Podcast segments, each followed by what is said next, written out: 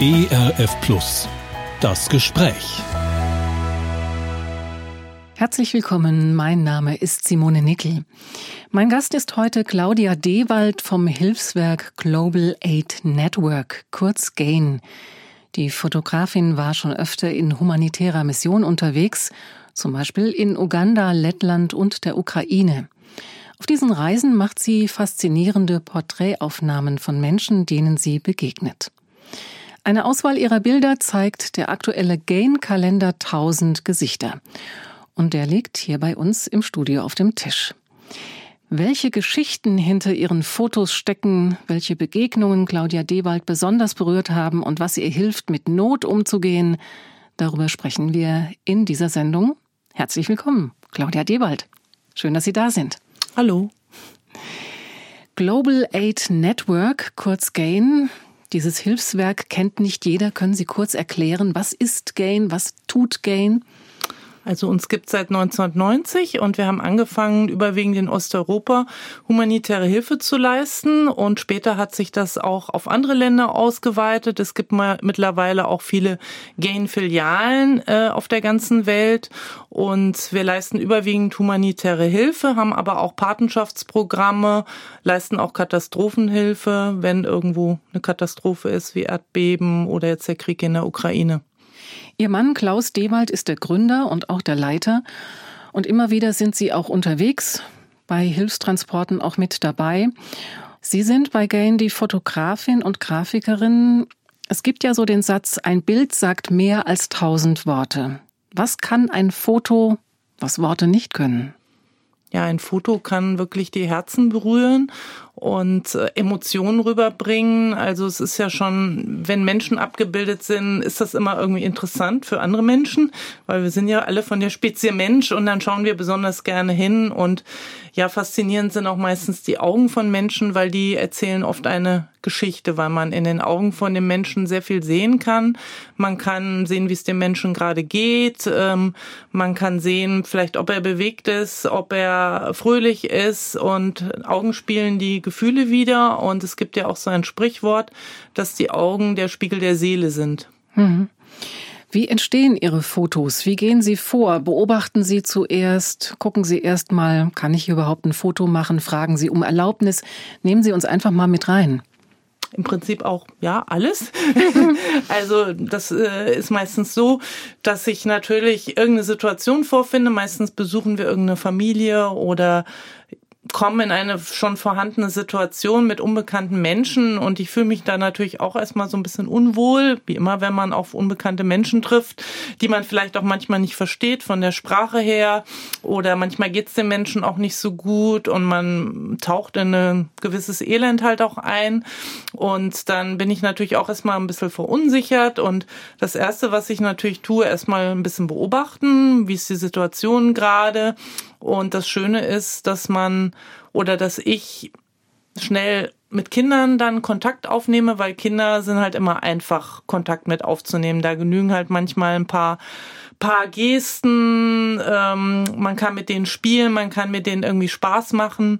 Und meistens mache ich es dann so, dass ich erstmal ein paar Fotos von den Kindern mache und sehe, wenn Sie Spaß dran kriegen, dann zeige ich Ihnen das Foto hinten auf der Digitalkamera, dann schauen Sie sich das an, lachen vielleicht.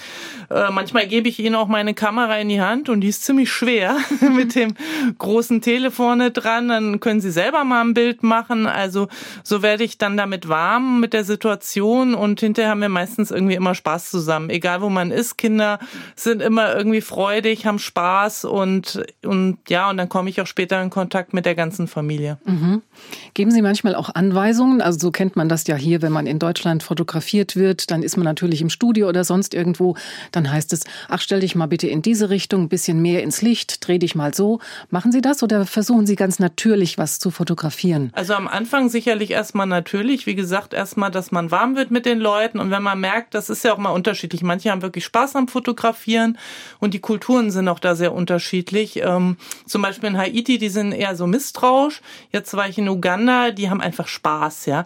Und dann dann wollen die mehr, ja. Die, die wollen gar nicht aufhören, fotografiert zu werden. Für die ist es auch oft eine Ehre, fotografiert zu werden. Ähm, äh, und dann stelle ich auch schon mal eine Situation. Also zum Beispiel in Uganda war ich jetzt in so einer Ernährungsklinik.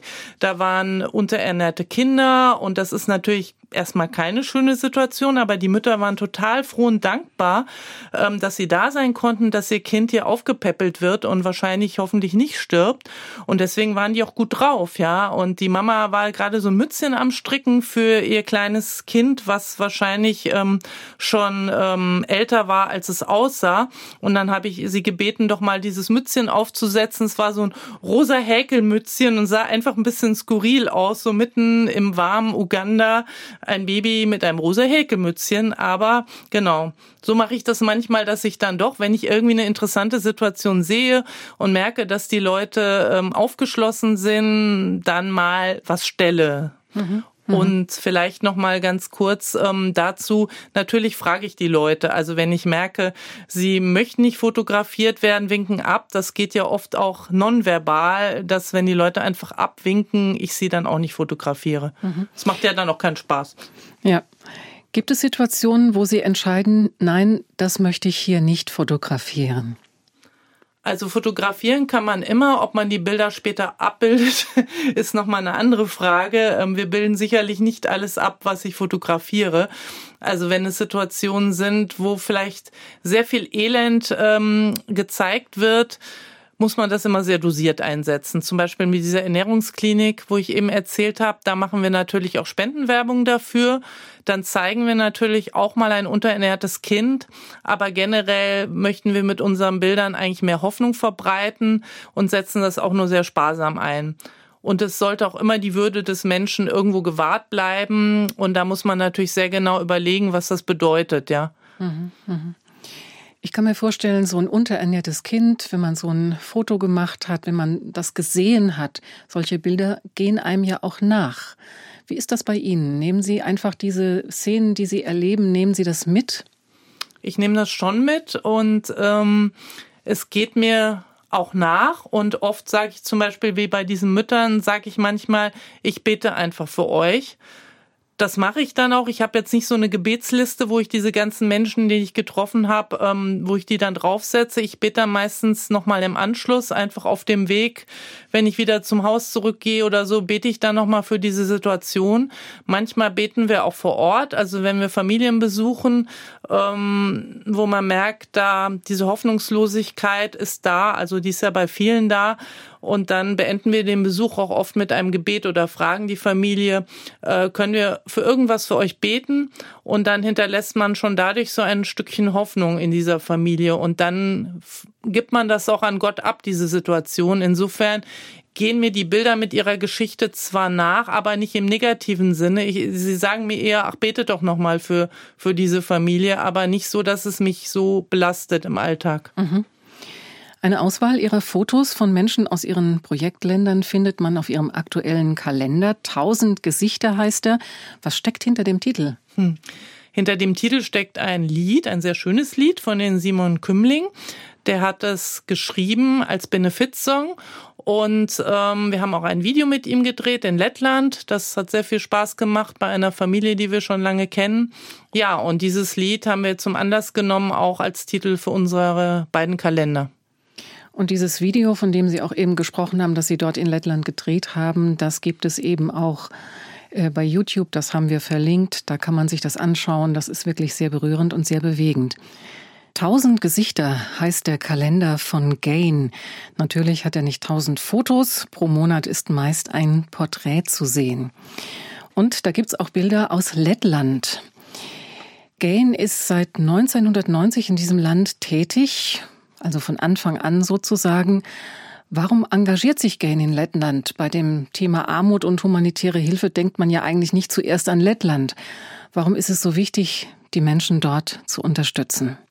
Ja, also das ist immer noch sehr wichtig. Ähm, es war bis 2007 ähm, ging es auch in Lettland wirtschaftlich aufwärts. Es wurde sehr viel gebaut, es wurde sehr viel renoviert, schön gemacht. Dann gab es die Finanzkrise 2007. Und Lettland hat da besonders drunter gelitten. Die Menschen sind wieder in die Krise zurückgerutscht und ähm, ja, es gab immer noch sehr viele Familien, gerade auf dem Land, die einfach ohne Wasseranschluss in irgendwelchen alten Häusern gelebt haben. Also so, wie man es in der EU eigentlich nicht vermuten würde, dass es das noch gibt. Oder oft sind auch die Dächer einfach undicht, es regnet rein, das Haus ähm, ja geht kaputt. Und äh, gerade durch die letzten zwei Jahre während der Corona-Pandemie sind sogar mittelständische Familien wieder ins Elend abgerutscht, dass wir in den letzten zwei Jahren wirklich vermehrt wieder Lebensmittelpakete nach Lettland bringen müssen oder insgesamt Lebensmittel werden sehr stark angefragt was die Jahre davor gar nicht mehr so war. Und das ist schon sehr erschreckend oder erschreckt auch uns, wo wir einfach gedacht haben, mit dem Land geht's aufwärts. Aber es gibt immer noch sehr viele Menschen, die Unterstützung brauchen. Wie sieht die Hilfe konkret aus? Also Sie haben jetzt schon gesagt, Lebensmittelpakete. Was packen Sie da noch ein bei Ihren Hilfstransporten?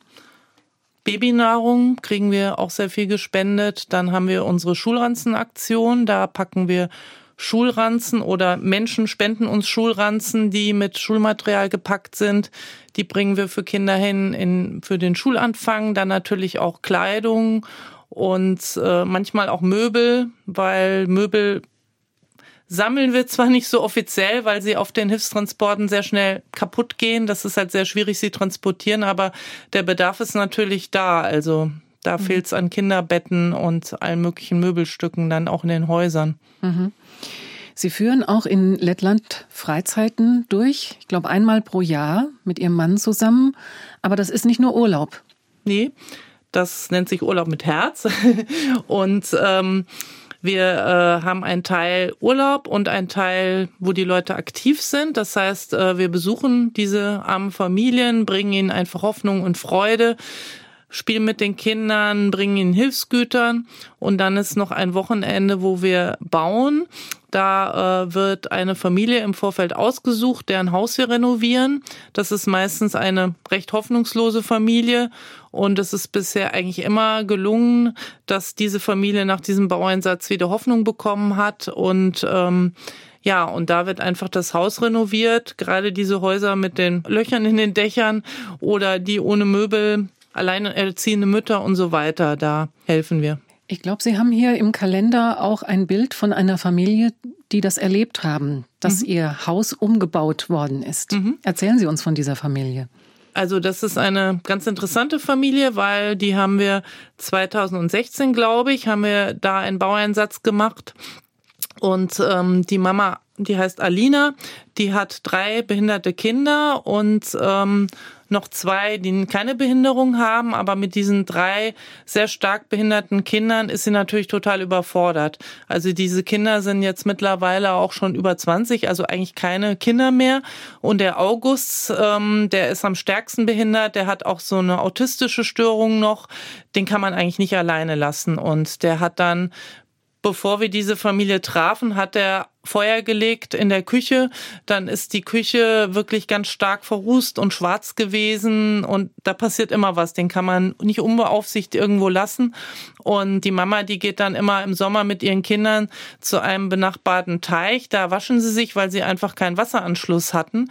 Und dieses Haus war auch in sehr baufälligen Zustand. Also, und dann haben wir gesagt, da müssen wir irgendwas machen, da müssen wir helfen und haben da 2016 einen Baueinsatz gemacht, wo wir einfach diese Wohnung renoviert haben, in die Küche schön gemacht haben, äh, Möbel reingestellt haben. Und ich meine, das toll ist, wir begleiten die Familie jetzt schon über mehrere Jahre dass die Mama wirklich diese ähm, Wohnung pflegt. Also die das sieht immer ja noch wichtig, toll aus. Dass die nicht hinterher wieder verlottert ja. oder so. Ne? Ja. Hm. Und sie sagt auch, ähm, also wir haben sie dann auch gefragt, weil wir haben jetzt zwar einen Wasseranschluss gelegt, aber kein Badezimmer gebaut, was wir mittlerweile auch machen bei den Familien meistens, wo wir renovieren. Das, wir haben ja meistens gar keine Sanitäreinrichtung, mhm. dass wir da einen Container umbauen zum Badezimmer und den vors Haus zum Beispiel stellen, weil ins Haus ist dann schwieriger und Wasseranschluss legen. Und die hat das 2016 haben wir das da noch nicht gemacht. Von daher muss die immer noch mit ihren drei erwachsenen behinderten Kindern zu diesem besagten Teich gehen und sich dort mhm. waschen.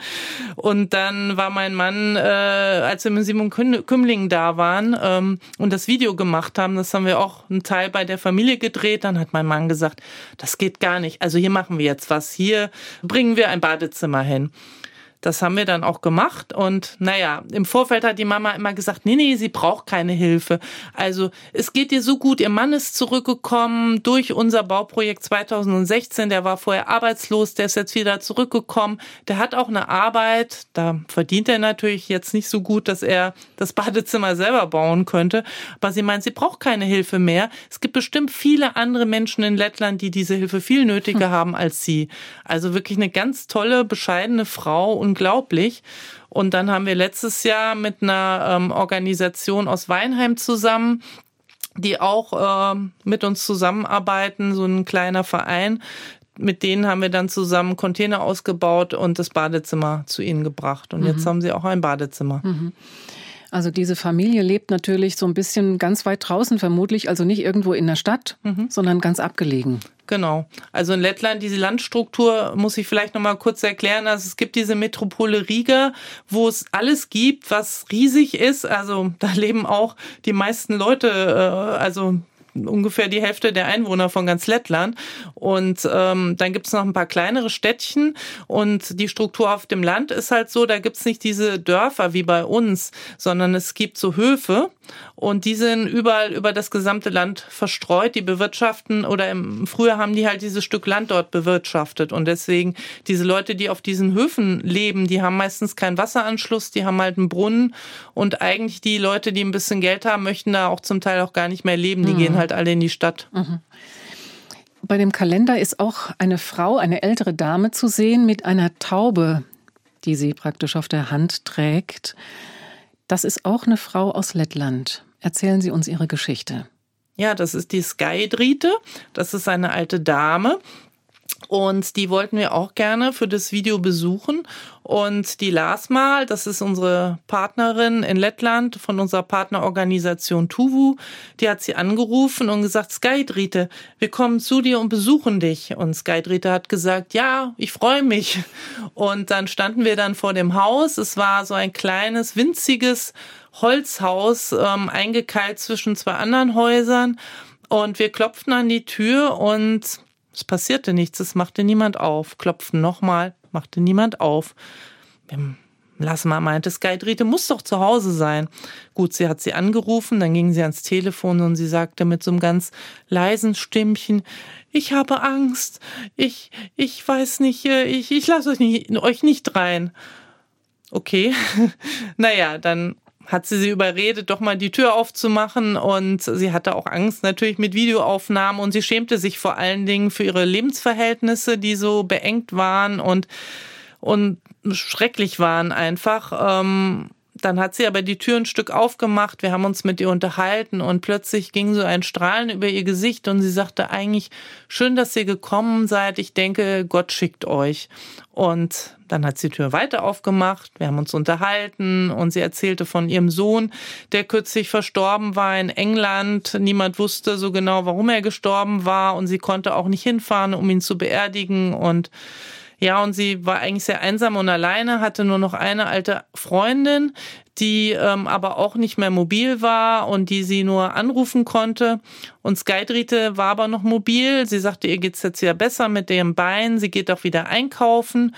Und ähm, sie meinte, neulich war jemand hinter mir im Geschäft äh, und hat einfach für mich bezahlt.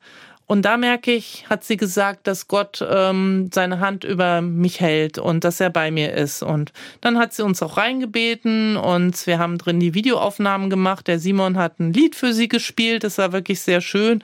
Sie war ganz gerührt und dann haben wir auch gesehen, wie sie lebt. Also sie hatte zwei kleine Zimmer, eine winzige Küche und ein Wohnschlafzimmer was ganz voll war mit Büchern, mit ähm, zwei Käfigen, wo Tauben drin waren. Das waren so ihre Kameraden und sie, ja, irgendwo das einzige äh, Beziehungsnetzwerk, glaube ich, was sie noch hat, waren diese Tauben, ja. Und ähm, ja, und zwei Katzen auch noch, stimmt. Mhm. ja, mit den Nachbarn kam sie nicht so gut aus. Da hat sie gesagt, die wollen sie hier wegekeln. Sie haben auch ihr Grundstück irgendwie so angelegt, dass das Wasser genau jetzt so fließt, dass es, wenn es regnet, in ihre Tür reinfließt. Und ähm, ja, das war ganz traurig, aber trotzdem ging so ein Strahlen über ihr Gesicht und sie sagte am Ende, Gott hat euch zu mir geschickt. Mhm. Und auf dem Bild sieht man auch, sie hat ein blindes Auge. Mhm. Ja, sie ist also auch gehandicapt. Ja.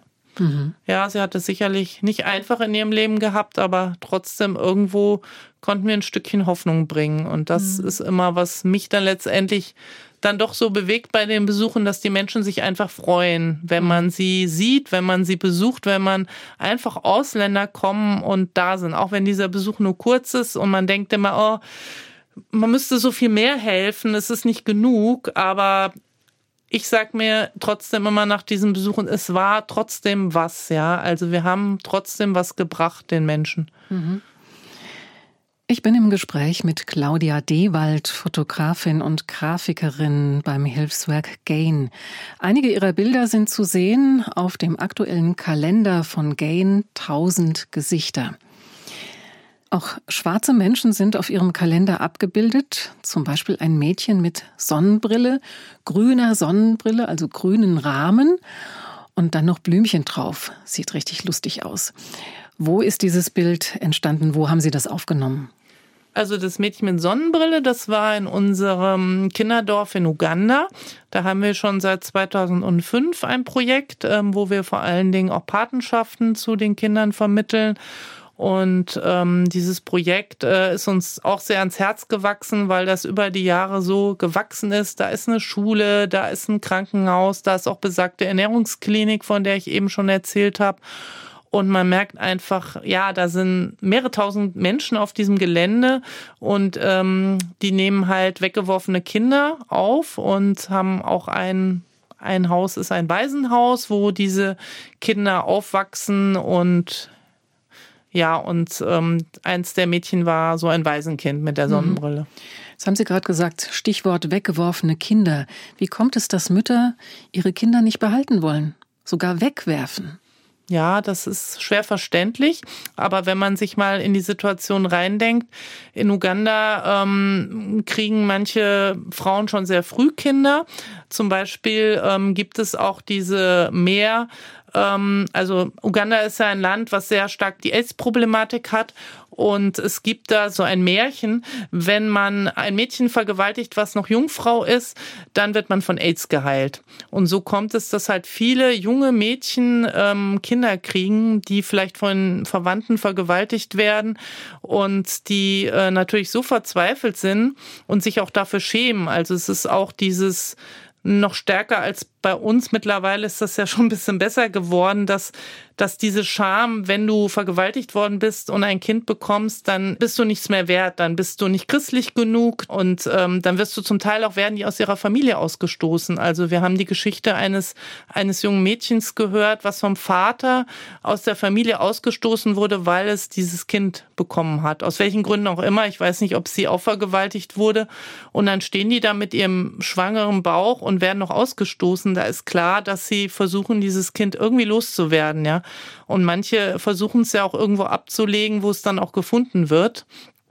Und es gibt aber auch Geschichten, äh, wo einfach in der Latrine ein Kind gefunden wurde oder irgendwo im Zuckerrohrfeld ein Baby gefunden wird und Natürlich äh, versucht man auch von Noahs Arche, so heißt unsere Partnerorganisation in Uganda, die versuchen natürlich auch die Mütter wiederzufinden oder die Verwandten zu finden. Und ab und zu gibt es auch solche Geschichten, dass man mit den Müttern zusammen versucht, ähm, ihnen klarzumachen, dass sie das Kind behalten können, mhm. müssen, sollen. Mhm. Und es klappt auch, weil irgendwie hat eine Mutter immer Bezug zu ihrem Kind. Und ich versuche die Geschichte jetzt kurz zu erzählen. Ein Mädchen, gerade das, was von ihrem Vater ausgestoßen wurde, der Vater war Soldat in der Armee, also auch ein hoher General, der hatte auch Geld. Das Mädchen wollte nicht mehr nach Hause mit dem Kind, hat es irgendwo ausgesetzt. Die Polizei hat sie gefunden mit dem, also konnte sie ausfindig machen, dann ist sie zu Noahs Arche gekommen und der Leiter von Noahs Arche, Piet Buitendijk, der hat sie beiseite genommen, hat ihr gesagt, hör mal, schau mal, das Kind wird sterben, wenn du nicht uns jetzt hilfst. Und sie hat gesagt, wie kann ich euch denn helfen? Ich will hier einfach nur weg, ich will das Kind da lassen. Und er hat gesagt, pass auf, bleib doch noch ein, zwei Wochen und hilf uns, dass sein Kind überlebt. Okay, Sollte sagt sie. sie. stillen oder? Genau, Mhm. das war die Idee. Ähm, er hat sie dann dazu gebracht, das Kind zu stillen. Und dann hat sie ein, eine Beziehung zu dem Kind aufgebaut. Und er hat mit ihrem Vater gesprochen. Und das konnte alles wieder gekittet werden. Sie ist mit dem Kind zurück zu ihrem Vater. Und das war mal ein guter Ausgang der Ja. Geschichte. Aber die meisten gehen nicht so gut aus. Und die Kinder werden dann da aufgenommen in Noahs Arche. Ihre letzte Reise nach Uganda liegt ja noch nicht so lange zurück. An welche Begegnungen erinnern Sie sich? Also was mich besonders geprägt hat bei dieser Reise, die war halt, also es lagen einige Jahre zwischen dieser Reise und der letzten Reise und mittlerweile sind viele der Kinder einfach auch äh, junge Erwachsene geworden. Und wie ich schon eben gesagt habe, wir haben diese Arbeit seit 2005 und haben dann natürlich auch immer mal wieder mitbekommen, wo Kinder abgeholt worden, von der Polizei gefunden worden. Drillinge haben wir zum Beispiel selber mit Pete Buitendijk, äh, dem Leiter, zusammen aus dem Busch geholt. Die wurden da, die Mutter war bei der Geburt gestorben, die äh, Verwandtschaft war überfordert, die Kinder wären gestorben. Und wir haben sie abgeholt, mehrere hundert Kilometer durch Uganda gefahren, haben diese Drillingsmädchen im Auto auf dem Schoß gehabt. Das war, glaube ich, 2007. Und jetzt, gut, wir haben sie natürlich auch, als sie Kinder waren, nochmal getroffen, aber es war so sehr bewegend jetzt, weil dann kam plötzlich äh, eine und sprach mich an, kennst du mich noch?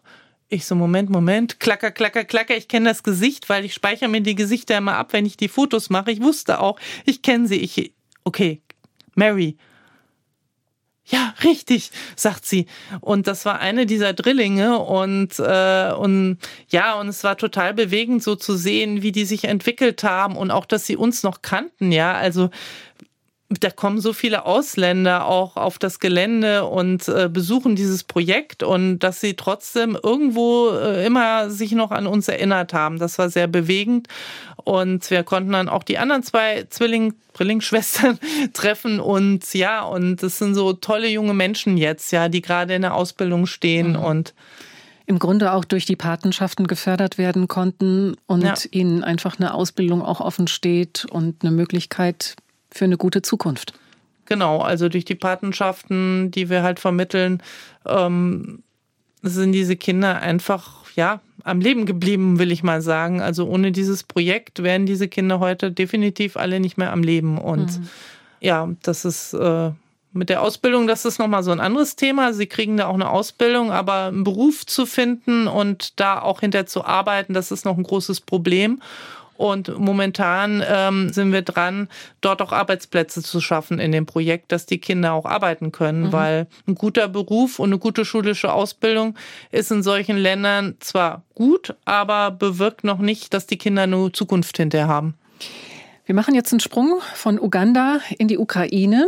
Ich blätter hier mal weiter. Fängt ja beides mit U an, ja. Ja, genau.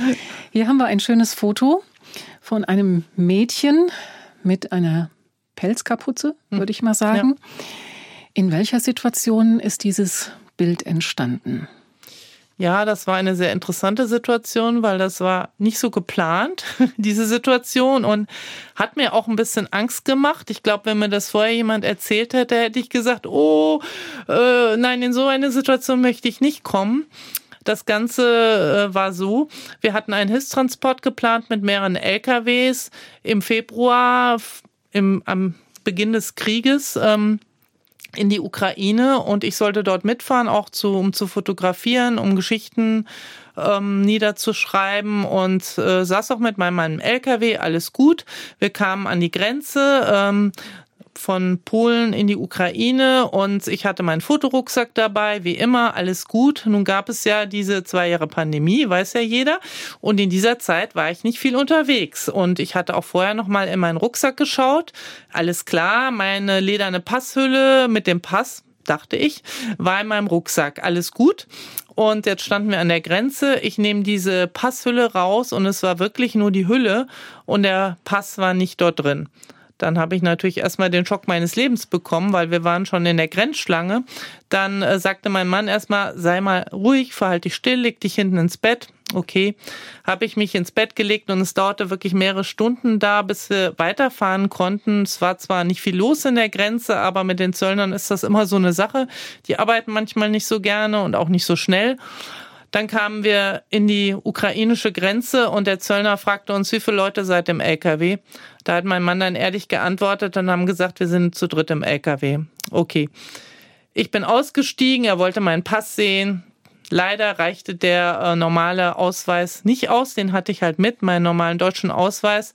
Da musste ich in der Grenze aussteigen und habe da natürlich erstmal ein bisschen Bammel gehabt, weil es war kalt, es war Winter, ich hatte zwei große Taschen dabei, die ich kaum tragen konnte und dann musste ich mich in die Grenzschlange einreihen, nämlich diese Schlange von Menschen, die aus der Ukraine geflohen sind und es sind dort über diese Grenze täglich wirklich mehrere tausend Menschen reicht nicht. Ich glaube, glaube, bis maximal 35.000 Menschen über diese Grenze gekommen.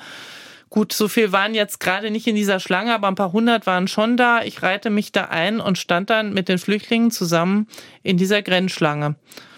Gut, und da lernte ich natürlich Menschen kennen und ähm, es war eine Situation und plötzlich wurde ich ganz erspannt. Ich dachte, okay, das soll jetzt so sein, Gott will mich hier haben und äh, es hat jetzt alles seinen Sinn gehabt, dass ich nicht mitgefahren bin, dass ich jetzt hier stehe. Hab dann auch ähm, eine nette Familie kennengelernt, ihre Situation erfahren, dass sie vor dem Bombenalarm halt geflüchtet sind und bin dann auch mit in das Auffanglager. Ähm, in Deutsch heißt die Stadt Brömsel, also den polnischen Namen spreche ich jetzt nicht aus, dem, da kann ich nur Fehler machen. Ähm, genau, nach Brömsel in das Auffanglager, das war ein ehemaliger Supermarkt, der wurde zum Auffanglager umfunktioniert und habe dort ja auch fotografieren können, wie die Menschen dort geschlafen haben, wie sie, wie das alles organisiert war, habe ich erfahren und es war eine wirklich spannende Erfahrung. Mhm.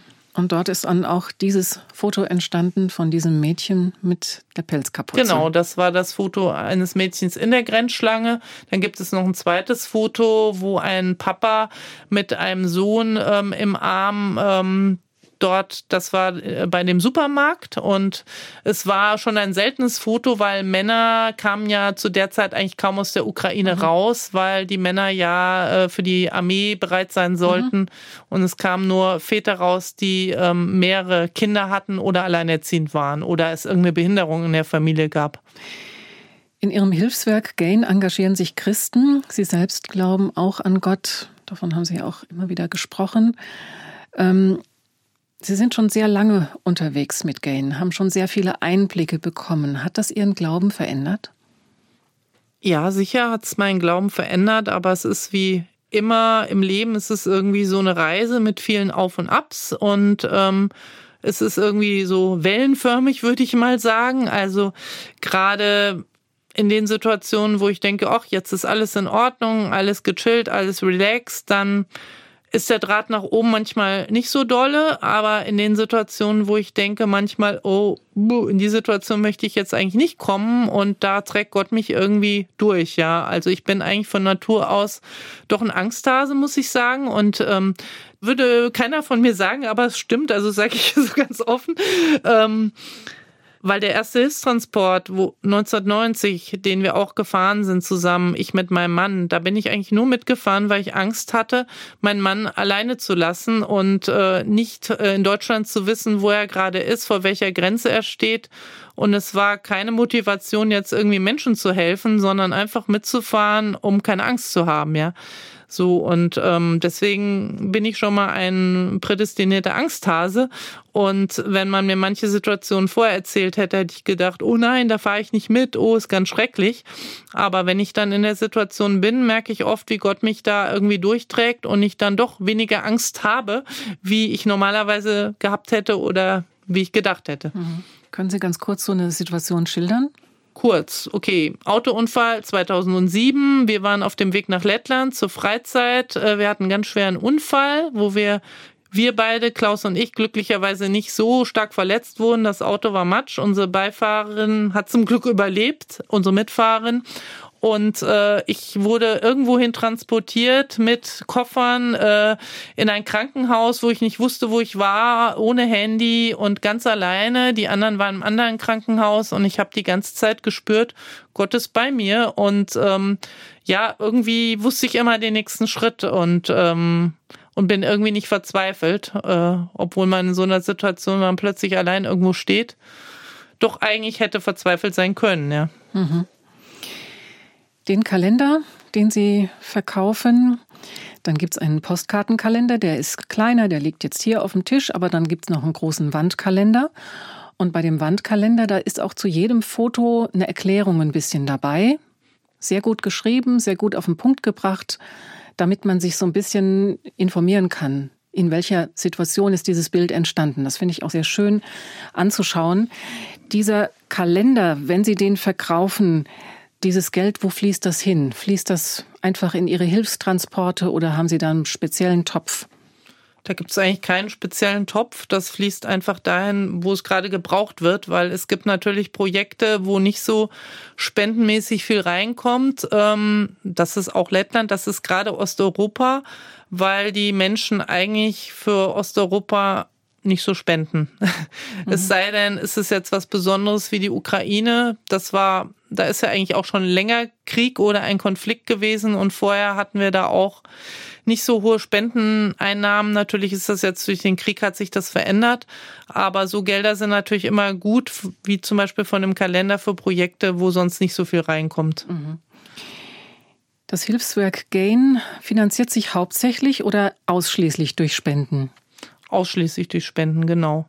Mhm. Also äh, wir haben natürlich auch Firmenspenden, besonders was die Hilfsgüter anbelangt. Das sind nicht nur Privatleute, die da ihre Sachen abgeben, sondern es sind auch äh, ist auch Firmenware, Sportartikel ähm, zum Beispiel neue oder auch Babynahrung und andere Dinge.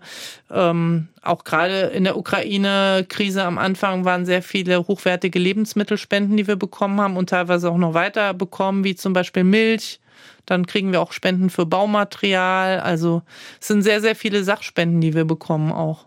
Mhm. Leute haben Päckchen gepackt. Äh, Nochmal danke an alle, die da mitgemacht haben für die Ukraine. Also Lebensmittelpäckchen, die Aktion läuft auch weiterhin noch. Jetzt gerade im Winter brauchen die Leute natürlich verstärkte Sachen, weil es jetzt, also unsere ukrainische Untermieterin hat gesagt, das ist wirklich eine Katastrophe im Moment mit den, ähm, also mit dem Strom, dass äh, es teilweise wirklich keinen Strom gibt. Dann können die Leute auch zum Teil nicht heizen und das wird nicht einfach diesen Winter für mhm. die Ukrainer.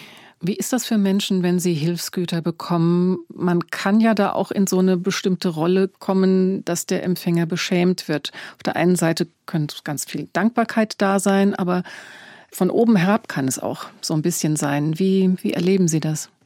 Ja, das ist sicherlich nicht einfach und es ist ja immer einfacher für einen Menschen was zu geben, sage ich immer, als was zu bekommen. Also, weil wenn man was bekommt, fühlt man sich manchmal dann doch ähm, wie der Hilfsbedürftige oder, also das merkt man schon an einem selber, dass man schon schlecht was annehmen kann. Das erleben wir natürlich auch immer wieder. Also wir erleben natürlich Dankbarkeit von den Menschen, aber natürlich möchten die Menschen auch immer gerne was zurückgeben. Und ähm, also ich persönlich oder wir auch als Hilfswerk versuchen auch die Menschen nicht so wie die Opfer zu behandeln, da, wo es möglich ist, sondern auch, äh, dass Menschen was zurückgeben können. Das ist manchmal so auch eine Kleinigkeit, wenn wir Menschen besuchen, dass sie einfach uns für uns was kochen dürfen oder uns dann zurückbeschenken dürfen. Das ist halt auch ganz wichtig, dass man das zulässt. Mhm. Sie haben vorhin erzählt, dass Sie ein ängstlicher Typ sind. Warum engagieren Sie sich bei Gain? Warum ziehen Sie auch immer wieder los? Warum gehen Sie immer wieder auf Reisen, obwohl Sie eigentlich auch ängstlich sind? Naja, das eine ist natürlich die Motivation, das Ziel, einfach irgendwo sein Leben sinnvoll einzusetzen. Ich glaube, ich könnte es nur schwer ertragen, für irgendeine Werbeagentur irgendeine Werbung am Computer für Zahnpasta zu machen oder sowas. Also das würde mich auf die Dauer nicht ausfüllen, fände ich irgendwie sinnlos. Also diesen Sinn dahinter und dann doch die Freude der Menschen immer wieder zu erleben oder diese kleinen Geschichten, wovon ich jetzt ja auch schon ein paar erzählt habe, das zu erleben, das gibt mir dann immer wieder Auftrieb. Und ich begegne den Leuten auch immer wahnsinnig gerne in den Projektländern, auch dann mit meiner Kamera und höre mir die Geschichten an, weil ich merke, es äh, gibt den Leuten auch was, wenn sie ihre Geschichten erzählen können. Zum Beispiel in Israel waren wir auch dieses Jahr und wir besuchen da Holocaust-Überlebende. Da haben wir auch ein Patenschaftsprogramm und die alten Menschen sind auch immer so dankbar, wenn man einfach, wenn sie Besuch bekommen und äh, ihre Geschichte erzählen können. Ja, äh, das ist schon, ja, das gibt mir was. Also ich glaube, wenn ich die Arbeit nicht machen würde, würde ich irgendwo als Alpenpflegerin oder so arbeiten. also das ist, ja, das ist das Erfüllende und natürlich sind diese gefährlichen Situationen äh, eher selten. Also wir bemühen uns natürlich schon, dass auch die Reisen sicher sind. Aber es sind natürlich solche Länder, die natürlich nie hundertprozentig sicher sind. Aber ich denke mir immer, wo im Leben gibt es hundertprozentige Sicherheit, die gibt es nicht. Ja, da bleibt man im Bett liegen und selbst da ist es nicht sicher. Ganz genau. Dankeschön, Claudia Dewald, dass Sie Ihre Eindrücke und Erlebnisse mit uns geteilt haben. Ich wünsche Ihnen und all Ihren Mitstreitern viel Kraft und Gottes Segen für Ihr Engagement. Vielen Dank. Das war Claudia Dewald vom Hilfswerk GAIN Global Aid Network in Gießen. Ihre Fotos sind zu sehen auf dem Kalender für 2023. Tausend Gesichter heißt er. Es gibt ihn als Postkarten oder als Wandkalender. Bekommen kann man ihn über die Website von GAIN. Die haben wir verlinkt. Auch zum Songvideo von Simon Kümling haben wir einen Link gesetzt. Schön, dass Sie dabei waren. Wenn Sie mögen, bis bald wieder hier auf ERF Plus. Mein Name ist Simone Nickel. Das Gespräch. Mehr auf erfplus.de oder im Digitalradio DAB. Hören Sie ERF Plus. Gutes im Radio.